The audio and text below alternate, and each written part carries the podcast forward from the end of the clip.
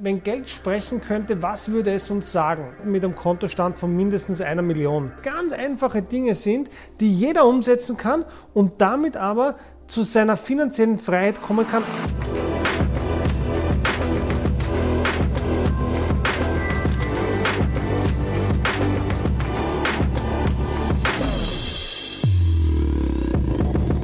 Willkommen zum Money Talk, deinem Podcast rund um das Thema Geld. Hier erfährst du genau die Informationen, die für andere meist verborgen bleiben. Hallo Stefan, hallo alle anderen. Stefan und ich, wir haben ja schon vorab ein bisschen geplaudert. Das ist die Movember Edition diesmal und äh, ich werde zu dem Thema ein bisschen später auch noch was sagen, weil das ein ganz äh, wichtiger Punkt ist. Für all diejenigen, die mich nicht kennen, mein Name ist David El Dieb, ich bin jetzt äh, 44 äh, komme ursprünglich äh, aus, dem, aus dem Investmentbanking, aus dem Private Banking und zwar habe ich vor etwas mehr als 20 Jahren für die damals größte Investmentbank gearbeitet, habe sogenannte High Net Worth Klienten betreut. Das sind Kunden mit einem Kontostand von mindestens einer Million. Und das war natürlich für mich eine wahnsinnig spannende Zeit damals, weil auf der einen Seite du lernst sehr, sehr viele interessante Persönlichkeiten kennen, auf der anderen Seite lernst du aber auch viele Dinge über Erfolg und über, über, über Geld und so weiter. Und äh, diese Erfahrungen haben mich wirklich die letzten 20 und mehr Jahre auch geprägt. Ich habe äh, in meiner Laufbahn dann viele Aufs und Abs erlebt. Ähm, ich komme ursprünglich aus ganz einfachen, ganz normalen Verhältnissen, würde ich mal sagen. Ich bin in Wien geboren und aufgewachsen. Und äh, ja, äh, was halt immer spannend war in meiner, in meiner Zeit als, als, in, als äh, im, im Banking oder in den Anfängen, war es immer wieder so, dass Freunde gefragt haben, hey David, wo kann man vernünftig Geld investieren? Und äh, damals war es aber so, dass äh, es hat einen riesengroßen Unterschied gemacht, ob jemand viel Geld gehabt hat oder, oder, oder nicht so viel. Ja? Du hattest damals, äh, wenn du die finanziellen Mittel hattest, hattest du ganz andere Marktzugänge. Du hast ganz andere Institute gehabt, die dich beraten haben. Du hast ganz andere Produktmöglichkeiten gehabt und so weiter und so fort. Mittlerweile hat sich das sehr, sehr stark verändert. Mittlerweile ist es in Wahrheit so, dass selbst der Kleinstanleger nahezu die gleichen Möglichkeiten hat wie große Investoren. Und das ist das, was das Ganze so spannend macht und das ist auch das, was, glaube ich, in der heutigen Zeit ganz, ganz äh, interessant ist. Wenn man diese Dinge anfängt zu verstehen und, und selbstständige Entscheidungen trifft, und das ist das, das Allerwichtigste, es geht darum, selbstständige Entscheidungen zu treffen, dann kann man wirklich finanziell sich auf einen guten Weg begeben. Wir haben das letzte Mal über, über das Thema gesprochen, das wir heute noch fortsetzen. Und zwar, wenn, wenn Geld sprechen könnte, was würde es uns sagen? Wenn Geld sprechen könnte, würde es uns ganz, ganz äh, coole Geschichten erzählen. Es würde uns nämlich genau sagen, was es ist und wie wir damit umgehen sollten. Und eines der ersten Dinge, die Geld uns sagen könnte oder sagen würde, ist, dass äh, es unserem Leben einen Sinn geben kann, aber nicht der Sinn des Lebens ist. Und das ist, finde ich, eine ganz starke Aussage, weil wenn ich heute mir so Social Media und so weiter anschaue, dann, dann ist es oft so, dass man glauben könnte, dass die Leute wirklich im Geld den Sinn ihres Lebens suchen. Das Problem ist aber, dass Geld denn nie wirklich einen Sinn im Leben geben kann. Du musst den Sinn deines Lebens woanders finden und dann kannst du Geld als Werkzeug sehr, sehr gut äh, benutzen. Die Sache ist die, wenn wir Geld zum Zweck unseres Lebens machen, dann werden wir am Ende alleine sein. Es gibt den einen oder anderen, der sein Leben lang dem Geld nachjagt und viele kommen am Weg drauf, dass das nicht sinnvoll ist, dass das nichts bringt und sie werden aber auch feststellen, dass sie irgendwann einmal ganz alleine dastehen. Weil wenn, wenn ich dem Geld nachjage, wenn ich das Geld zum Zweck meines Lebens mache, dann bedeutet das, dass ich alles andere dem Geld unterordne. Das bedeutet, dass ich jegliche soziale Beziehung, jegliche Business-Beziehung, alles nur dem Geld unterordne und damit mache ich mir natürlich keine Freunde und deswegen werde ich dann am Ende des Tages wahrscheinlich alleine enden. Ein Mittel zum Zweck zu sein bedeutet, etwas Sinnvolles zu machen. Und das kann ich als Person machen, das kannst du als Person machen, das kann jeder von uns machen. Jeder von uns kann ein Mittel zum Zweck sein und damit was Sinnvolles machen und auch Geld kann natürlich ein Mittel zum Zweck sein und damit auch was Sinnvolles für uns machen. Ja? Nochmal, Geld ist ein Mittel zum Zweck. Nicht mehr und nicht weniger. Geld ist weder gut noch schlecht, Geld ist einfach. Es hängt davon ab, was wir daraus machen. Ja? Du kannst, du kannst ähm, du kannst heute ein, ein, ein, Messer nehmen. Ein Messer ist nicht schlecht. Ich kann mit einem Messer kann ich, äh, kann ich mir ein Butterbrot streichen ja, und habe was zum Essen. Ich kann aber mit einem Messer genauso jemanden abstechen und äh, mache damit was, was nicht gut ist. Und genauso ist es mit Geld. Ich kann mit Geld kann ich extrem gute Dinge machen. Ja, ich kann, ich kann äh, mit Geld wirklich vielen Menschen da draußen auch helfen. Ich kann viel machen, äh, viel bewegen, aber ich kann auch viele negative Dinge machen mit Geld. Ja? Und es geht einfach darum, ich, also das ist meine Überzeugung im Leben, es geht darum, dass ich, wenn ich etwas tue, mir erstens über die Konsequenzen bewusst bin und zweitens, ich denke, dass unser Leben dahin gehen sollte, dass wir füreinander da sind und uns gegenseitig unterstützen. Und da ist Geld dann natürlich eine super Geschichte. Okay?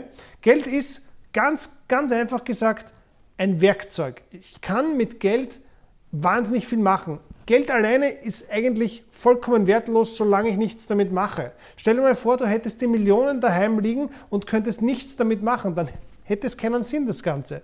Also der, der Zweck ist immer das, was ich damit machen kann.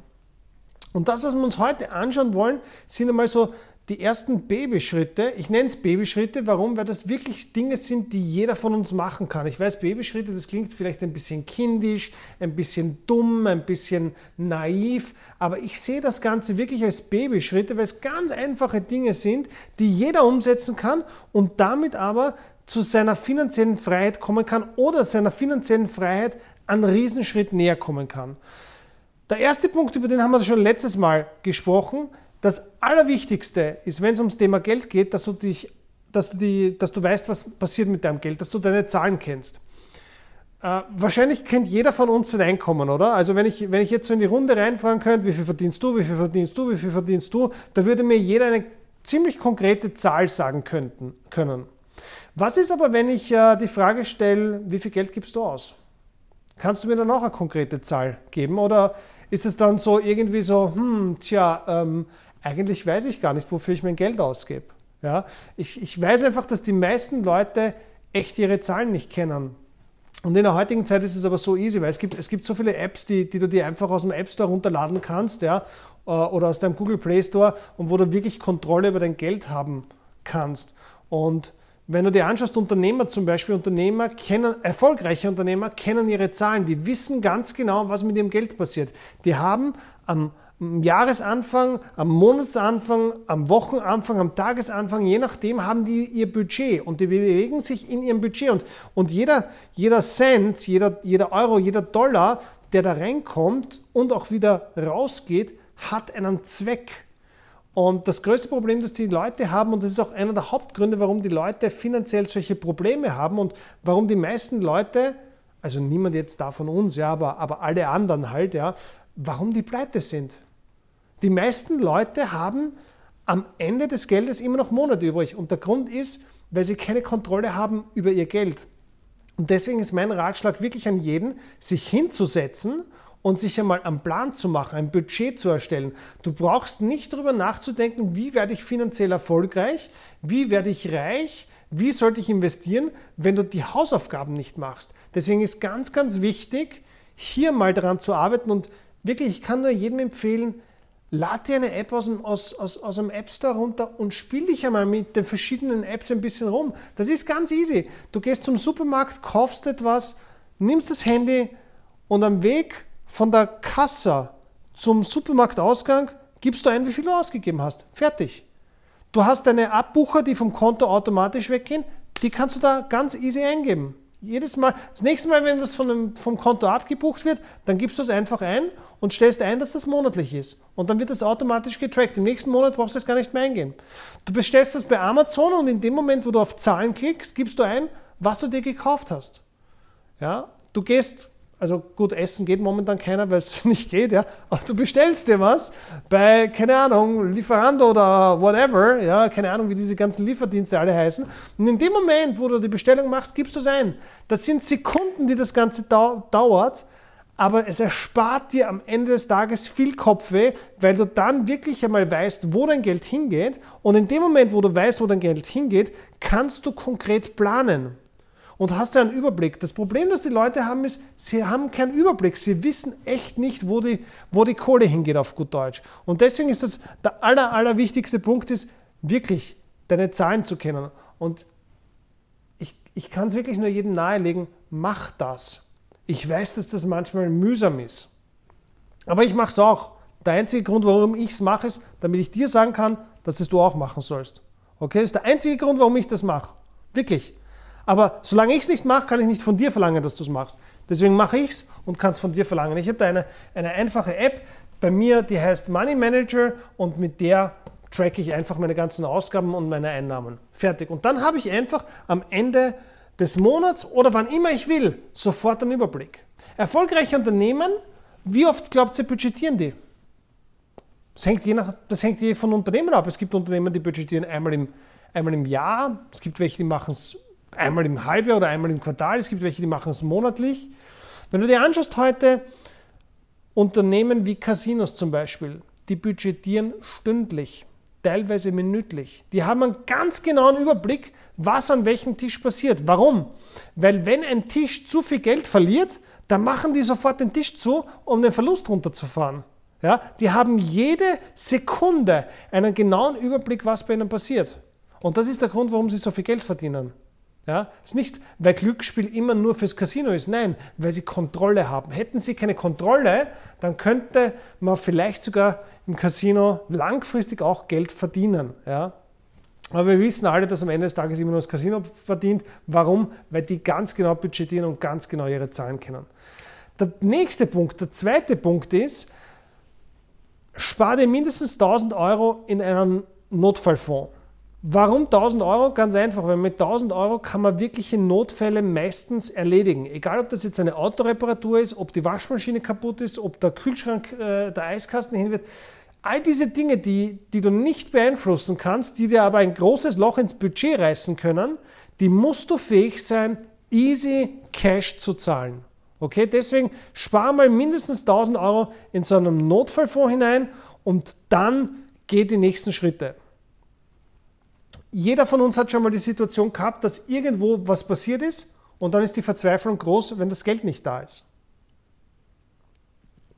Mit 1000 Euro kann man all diese Notfälle, egal was es ist, wirklich ganz easy, ganz locker bedienen. Und vor allem, wenn du diesen, diesen Topf hast, auf den du zugreifen kannst, dann musst du nicht auf deine Investments, auf die kommen wir dann später zugreifen.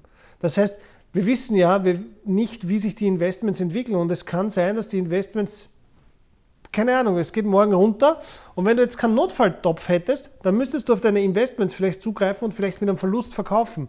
Und deswegen ist es besser, diesen Notfallfonds zu haben. Das nächste ist, deine Schulden zu zahlen. Und zwar meine ich da ganz konkret die Konsumschulden. Es gibt für mich heute wirklich keinen Grund, Konsumschulden zu machen. Konsumschulden ist alles das, womit du kein Vermögen schaffst. Ja? Also du kannst auch sinnvolle Schulden machen, du kannst Vermögen schaffen mit Schulden, wenn du zum Beispiel in Immobilien investierst. Ja, das ist, das ist meiner Meinung nach sinnvoll. Auch da äh, sollte man die richtige Eigenmittelquote wählen. Meiner Meinung nach immer mindestens 50 Prozent, um auf der sicheren Seite zu, zu sein.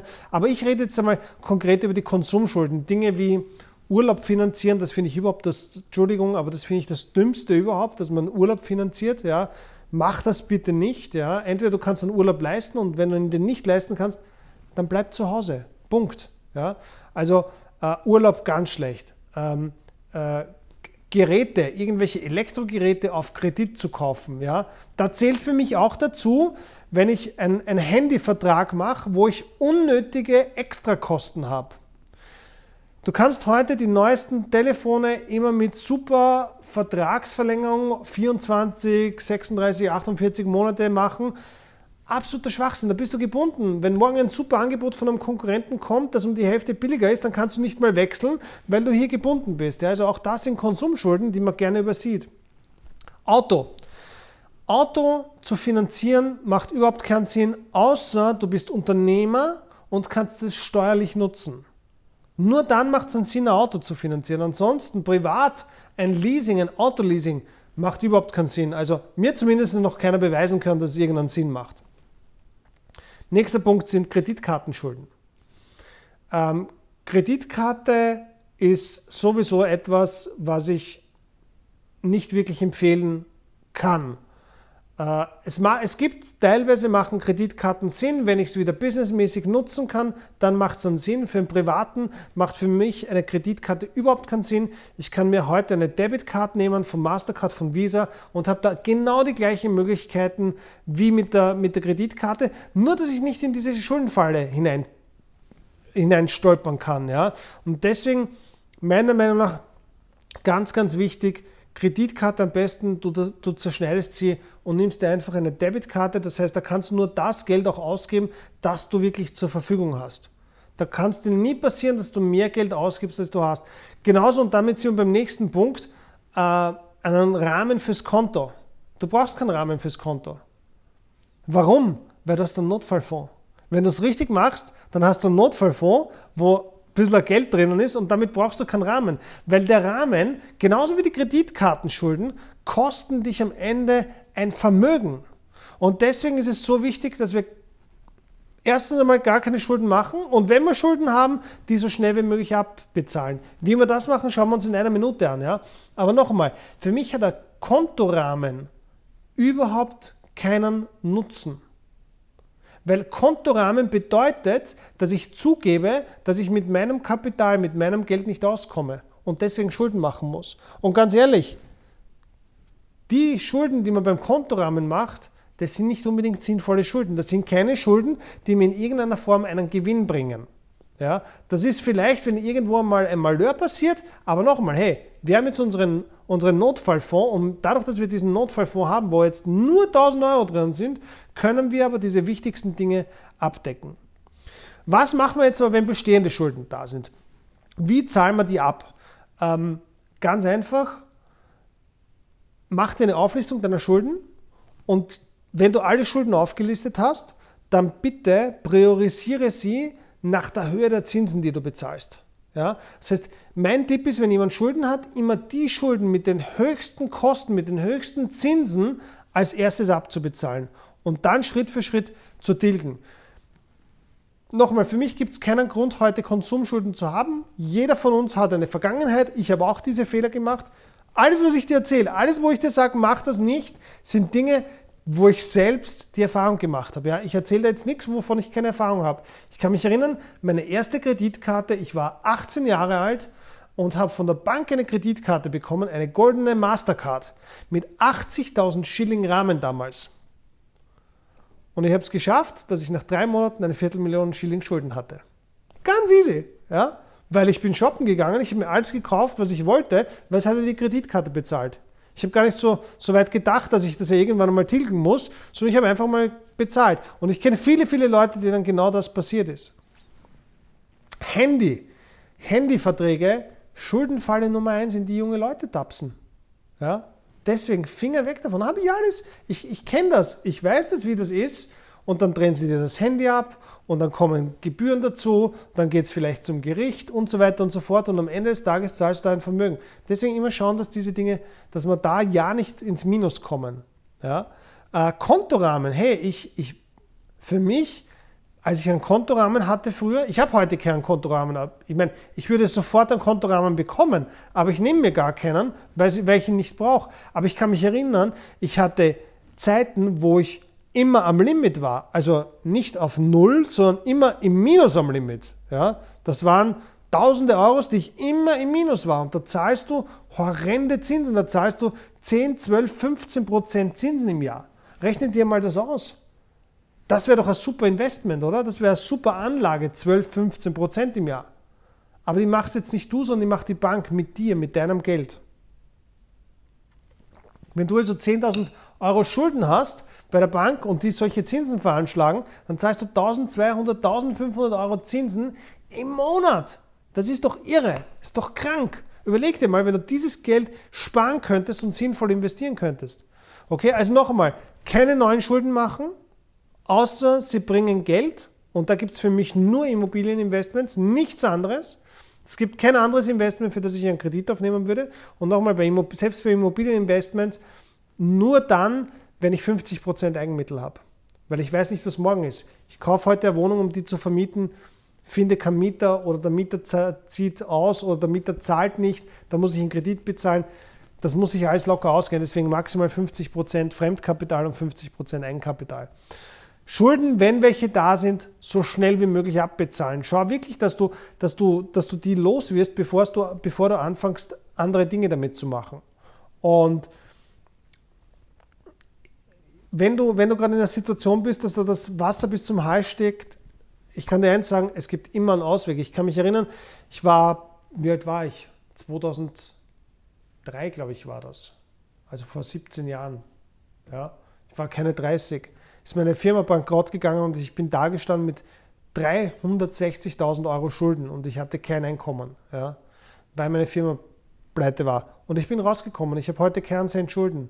Nicht einen einzigen Cent. Keine meiner Firmen hat einen Cent Schulden, weil ich das Spielchen nicht mehr mitspiele. Ja, ich mache mich nicht selbst zum Sklaven, weil der Punkt ist der, wenn du Konsumschulden hast, wenn du Schulden hast, dann kannst du nicht mehr frei leben, dann bist du von der finanziellen Freiheit oder von der Freiheit allgemein im Leben so weit weg, weil dann bist du gezwungen, für die Bank zu arbeiten. Ich kenne ich kenn genug Leute, die, die, die mit dem Job nicht happy sind, die aber ihren Job machen müssen, weil sie hoch verschuldet sind. Und ganz ehrlich, das kann es nicht sein. Das kann es echt nicht sein, dass du einen Job vielleicht machen musst, der dir keinen Spaß macht, mit einem Chef, der dich jeden Tag, jetzt fällt mir kein schönes Wort ein, ja, deswegen sage ich gar nichts, aber du kannst ja denken, was ich meine. Das macht doch überhaupt keinen Sinn. Das ist doch, das ist doch ein, ein, ein, ein, ein, ein sinnloses Leben. Ja? Deswegen Schulden, Schulden, Schulden, pfui, pfui, pfui. Okay? Nächster Punkt. Spare weitere drei bis sechs Monatseinkommen für einen zusätzlichen Notfallfonds. Warum? Wenn ich drei bis sechs Monate auf der Seite habe, dann, bin ich, dann, dann kann ich Entscheidungen treffen, die ich sonst nicht treffen kann. Wenn ich drei bis sechs Monate Einkommen auf der Seite habe und morgen nicht mehr arbeiten gehen will, weil mir mein Chef auf den Nerv geht, weil mein Arbeitskollege am Nerv geht, weil ich einen neuen Chef vorgesetzt bekommen habe, den ich nicht leiden kann, dann kann ich kündigen. Warum? Ich kann es mir leisten. Ich bekomme Arbeitslosengeld, richtig? Und zusätzlich habe ich noch genug Geld, um das nächste halbe Jahr, das nächste Jahr wirklich locker durchzukommen und mir einen neuen Job suchen kann, der mir dann wirklich Spaß macht. Hey, nochmal, liebe Leute, es geht hier um Freiheit. Es geht hier, es geht hier darum, was bedeutet Freiheit? Freiheit bedeutet für mich, dass ich Entscheidungen treffen kann, die zu meinem Vorteil sind, ohne Rücksicht zu nehmen auf irgendwelche Verpflichtungen in dem Fall. Und wenn ich, wenn ich hier meinen Notfallfonds habe mit den 1000 Euro, wenn ich meine Schulden bezahlt habe, wenn ich drei bis sechs Monatseinkommen auf der Seite habe, dann kann ich entscheiden, wie es mir gefällt. Okay? Und um das geht's. Finanzielle Freiheit bedeutet, frei zu sein, die Entscheidungen treffen zu können, die du treffen möchtest. Und jetzt ganz, ganz wichtig, bei dem Kapital, von dem wir hier reden, das ist alles Kapital, das jederzeit zur Verfügung sein muss. Da reden wir nicht von Investments, da sind wir noch weit, weit weg von Investments. Das ist einfach Cash, das am Sparbuch zum Beispiel liegt. Ja? Und äh, auf den Sparbüchern liegt ja genug Geld. Ja? Alleine 2019, auch die Folie kennt ihr vielleicht noch vom letzten Mal, 2019 lag die Summe der Sparguthaben in Deutschland bei 558 Milliarden. Wenn man das jetzt auf die Bevölkerung aufteilen würde, dann würde man genau auf den letzten Punkt kommen, nämlich dass jeder so drei bis sechs Monate äh, Cash auf der Seite hat, weil da kommen wir irgendwo so bei auf 6.700, glaube ich, oder, oder um die 7.000 Euro pro Kopf in Deutschland.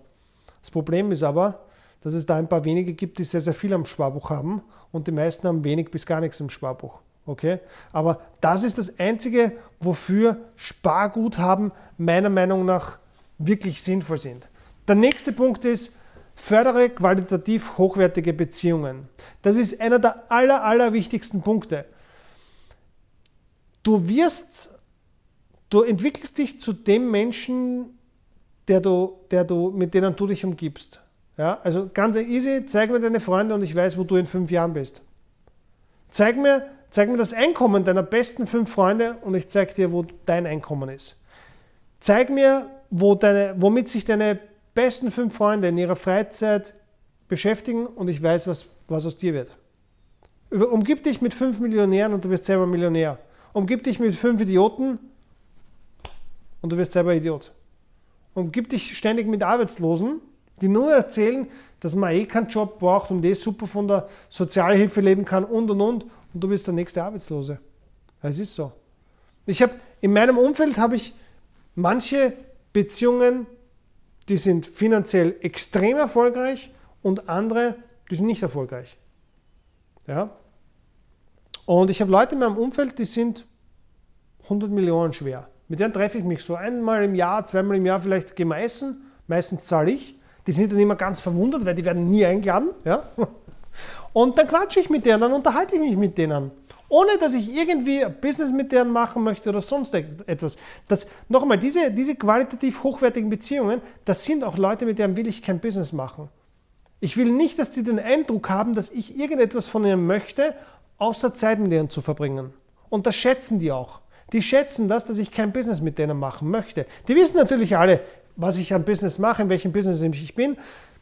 Und die schätzen das, hey, da können sie mit jemandem auch über Geld reden, ohne dass er ihnen die nächste Investmentempfehlung geben möchte oder das nächste Investmentprodukt verkaufen möchte. Ja? Ich tausche mich einfach gerne mit denen aus. Das sind Leute, die haben Erfolg, das sind Leute, die haben was bewegt in ihrem Leben, das sind, das sind alles Leute, die, die äh, mit nichts oder mit sehr, sehr wenig angefangen haben und ich kann von denen immer irgendwas lernen. Und deswegen mag ich diese, diese Beziehungen, weil das sind einfach Gespräche, wo ich was mitnehmen kann. Und ich versuche sowieso aus jedem Gespräch irgendwo was mitzunehmen. Und für mich ist es einfach erfüllend, wenn ich mit solchen Leuten kommunizieren kann. Ja? Such dir qualitativ hochwertige Beziehungen und ganz, ganz wichtig, stell dir dabei eine, eine essentielle Frage was haben die Leute davon, mit dir Zeit zu verbringen? Weil wenn du die Frage nicht beantworten kannst, wenn du denen nicht einen Mehrwert geben kannst, dann werden sie keine Zeit mit dir verbringen. Okay? Also Leute, die, die, die, die, die erfolgreiche Unternehmer sind, die haben meistens einen sehr, sehr engen Zeitplan. Das heißt, der muss abwägen, mit wem verbringt er seine Zeit. Und da ist die Frage, warum sollte diese Person mit dir Zeit verbringen? Was für einen Mehrwert kannst du dieser Person bringen? Und der Mehrwert ist mit Sicherheit nicht, dass du ihm da irgendwas verkaufen willst, ja, sondern pflege Beziehungen und fördere die, indem du gibst und zwar immer mehr gibst, als du eigentlich nimmst. Okay? Der nächste Punkt, wenn du, wenn du deine Zahlen kennst, also wir müssen die Reihenfolge einhalten, okay? Also erstes einmal Zahlen kennen, dann diese 1000 Euro ansparen, dann anfangen deine Schulden abzutilgen, dann dieses, diese, diesen zweiten Notfalltopf aufbauen und dann fange ich an zu investieren. Und zwar 15, mindestens 15 Prozent des Haushaltseinkommens solltest du in langfristige Anlagen investieren. Und ich rede hier nicht von, der, von irgendwelchen Quick Rich Geschichten. Klar kannst du mal einen Lucky Shot machen, sondern es geht darum, dass du langfristig einen Plan hast für deine Finanzen. Äh, ich habe einen sehr, sehr guten Freund, mit dem ich mich alle paar Wochen mal zum Frühstück treffe. Und er ist, er ist Aktienliebhaber und ich bin auch Aktienliebhaber. Also Aktien sind mein, mein absolutes, meine absolute Favorite Investment-Geschichte. Äh, und dann sitzen wir zusammen und plaudern über Aktien. Ja? Und wir vergleichen unsere Investments. Und ähm, wichtig ist aber beim Investment, dass man ganz einen klaren Plan hat. Und wir sind das letzte Mal zusammengesessen und haben gesagt, hey, wir müssen schauen, dass wir unsere, unseren Plan jetzt für die Dinge, die jetzt in den nächsten Wochen, Monaten, keine Ahnung wann, aber die kommen, dass wir darauf vorbereitet sind. Ja? Deswegen beim Investieren immer einen langfristigen Plan haben. Okay? 15% würde ich empfehlen, mindestens vom Haushaltseinkommen. Wenn du sagst, 15% geht nicht, dann äh, erhöhe dein Haushaltseinkommen. Ja? Schau, dass du diese, auf diese mindestens 15% kommst. Jetzt ist natürlich die Frage, wo investieren wir? Wir haben auf der einen Seite einmal die Klassiker. Ja? Wir haben ein Sparbuch, wir haben Bausparer, wir haben Anleihen, wir haben Lebensversicherungen. Und dann gibt es noch auf der anderen Seite die Exoten. Auch das haben wir uns das letzte Mal schon angeschaut. Das sind zum Beispiel Immobilien, das sind Beteiligungen, das sind Rohstoffe und Währungen. Ja? Da, können, da können jetzt auch, auch, auch äh, Kryptos dazu. Wo soll man jetzt investieren? Also klar, wir haben vorher gesagt, den Notfallfonds, die ersten 1000 Euro auf ein Sparbuch. Die drei bis sechs Monate, auch das muss immer, das muss Kohle sein, die, die muss sofort verfügbar sein. Ja? Auch das auf ein Sparbuch. Von Bausparer, Anleihen und Lebensversicherungen halte ich persönlich gar nichts. Überhaupt nichts. Und wenn du dir anschaust, wo die reichsten Menschen auf der Welt investieren, dann wirst du sehr schnell feststellen, dass die immer bei den Exoten sind. Warum? Ganz einfach. Die linke Seite hier, die Klassiker, ja, das sind alles Sparprodukte, die der Inflation unterliegen. Wir wissen, dass die, dass die Dinge jedes Jahr teurer werden, das nennt man Inflation. Auf der anderen Seite haben wir die Exoten, die von der Inflation nicht betroffen sind. Das heißt, wenn das Geld in unseren Taschen weniger wert ist, dann steigt deren Wert an und damit ist das ausgeglichen wieder. Okay? Ähm, wie gesagt, die, die, die drei Dinge, mit denen sich die reichsten Menschen, wo die reichsten Menschen über Generationen investieren. Und ich habe wirklich, ich, ich habe Familien, ich habe einen Kunden, das ist eine Familie, die seit 400 Jahren ihr Vermögen überträgt, immer zur nächsten Generation. Über 400 Jahre. Ja. Zehn zu, zu, keine Ahnung, wie reich die wirklich sind, aber sie sind sehr, sehr reich. Ja. Die investieren über Generationen immer in diese drei Kategorien Immobilien, Beteiligungen, Rohstoffe und Währungen. Warum? Weil ich damit langfristig, und wir, wir reden immer von langfristig, wir reden nicht von, von, von, von der schnellen Kohle. Zur schnellen Kohle sage ich da gleich noch was, warum, wir, warum die uninteressant ist. Wir reden hier von langfristigen Investitionen. Der Grund, warum schnelles Geld uninteressant ist, ist, weil das schnelle Geld genauso schnell weg ist, wie es kommt. Das glaubst du jetzt vielleicht nicht, aber es ist Fakt, dass der durchschnittliche Lottomillionär sieben Jahre nach seinem Lottogewinn mehr Schulden hat als vorher. Die meisten Leute, die erben und in ihrem Leben sonst nichts weitergebracht haben, verzocken die Erbschaft. Ich habe selbst einen guten Jugendfreund gehabt, der hat, der war, wir waren 18 und er hat von seinem Vater ähm, ein Vermögen von 30 Millionen Schilling damals geerbt. Ja? 15 Millionen Schilling im Bar, in Sparbüchern und, und, und, und Bareinlagen bei der Bank und 15 Millionen in Form eines Zinshauses in Wien. Er hat keine fünf Jahre gebraucht und die ganze Kohle war weg. Schnelles Geld geht genauso schnell, wie es kommt. Ich habe genug Leute erlebt, die Business gemacht haben und da das schnelle Geld verdient haben und das ganze Geld ausgegeben haben für schnelle Autos und schöne Frauen und was noch alles dazugehört und die Kohle war weg. Und das Einkommen, schnelles Geld, das reinkommt, das ist irgendwann einmal auch aus, das versiegt. Und deswegen brauchen wir was Langfristiges. Und da gibt es für mich eben diese Kategorien. Natürlich kann ich auch mal eine Aktie mit einer Aktie Glück haben und vielleicht in ein paar Tagen mein Kapital da verdoppeln. Ja? Aber ich suche die nicht. Ich suche nicht die Penny Stocks, mit denen ich mein, mein Geld in kürzester Zeit verdoppeln kann. Weil da verliere ich natürlich auch sehr viel Geld, weil das ist ja, wenn ich verdopple, ist das ja immer ein Glücksgriff. Ich suche immer Aktien aus, die ich langfristig, äh, äh, wo ich langfristig die Firma besitzen möchte. Bei Immobilien genauso. Bei Immobilien suche ich Immobilien, die ich langfristig besitzen möchte. Genauso mit Rohstoffen und Währungen. Natürlich kann ich heute mit Kryptos schneller mal ein paar Prozente machen, aber das sind Glückstreffer und ich, ich suche die nicht. Ich suche nicht diese Glückstreffer. Ich habe hin und wieder mal Glück, klar, so wie jeder, aber ich suche nicht das Glück. Ich jage nicht das Glück, weil wenn ich das Glück jage, dann werde ich es ziemlich sicher verjagen. Okay? Noch einmal, wir reden immer von langfristig. Schnelles Geld kommt schnell und geht genauso schnell. Es hat mir keiner das Gegenteil beweisen können. Natürlich gibt es Leute, und das ist der Klassiker, dass Leute 10, 20, 30 Jahre an einer Sache arbeiten und dann über Nacht Erfolg haben damit. Ja? Und dann sagt man, schau, Overnight Success. Das schaut vielleicht so aus, aber nochmal, die meisten Leute sind nicht diese 10, 20, 30 Jahre, die da davor hart gearbeitet wurde. Und deswegen ist es kein Overnight Success. Der Erfolg kam vielleicht dann über Nacht, aber gearbeitet wurde für diesen Erfolg über eine sehr, sehr lange Zeitspanne. Und das ist das, was viele nicht sehen. Und das, was ich aber gesehen habe bei Leuten, die wirklich über Nacht erfolgreich wurden, da hielt der Erfolg nie lang an. Diese One-Hit-Wonders ja, in der Musikindustrie, die kennt man, oder?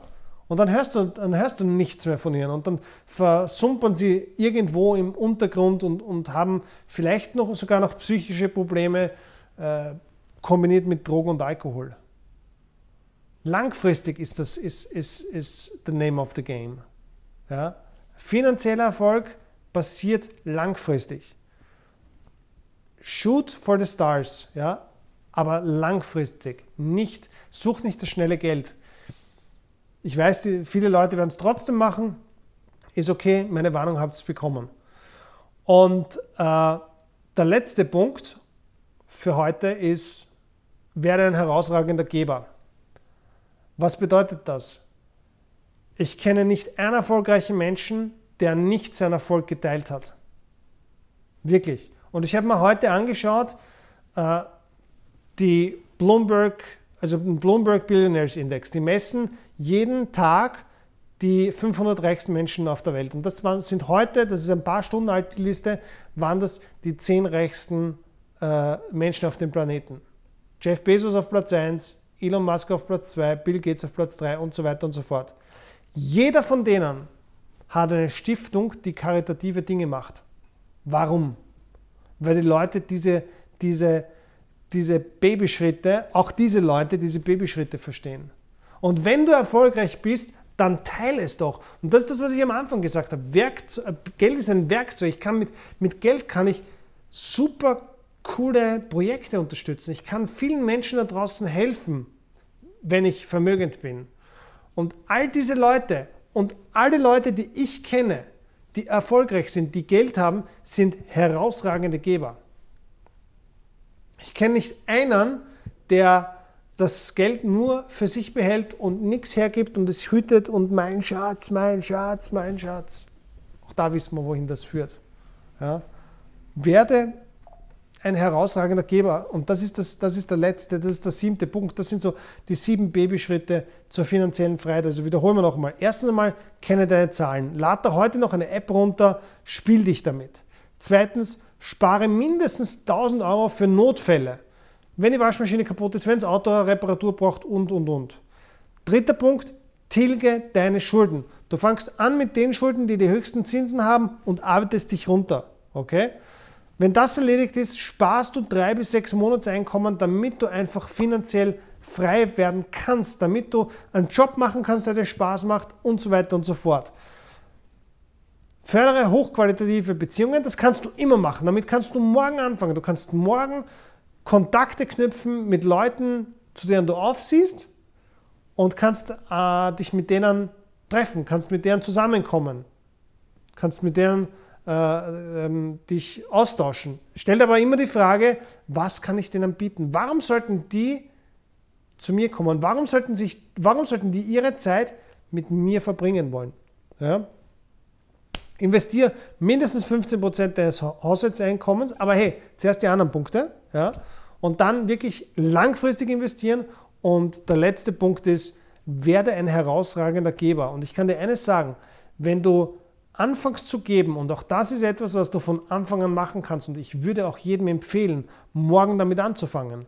Du könntest zum Beispiel an die Movember Foundation spenden. Ja? Schick dir 100 Euro.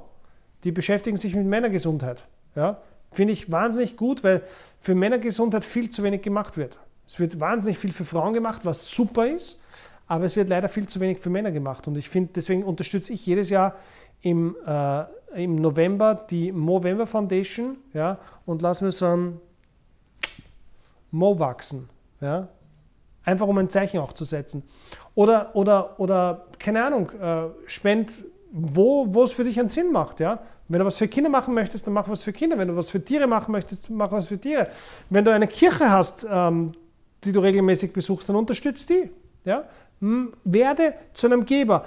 Das mit dem Geben ist deswegen wichtig, weil ähm, nur dann, wenn du geben kannst, dann wirst du auch bekommen.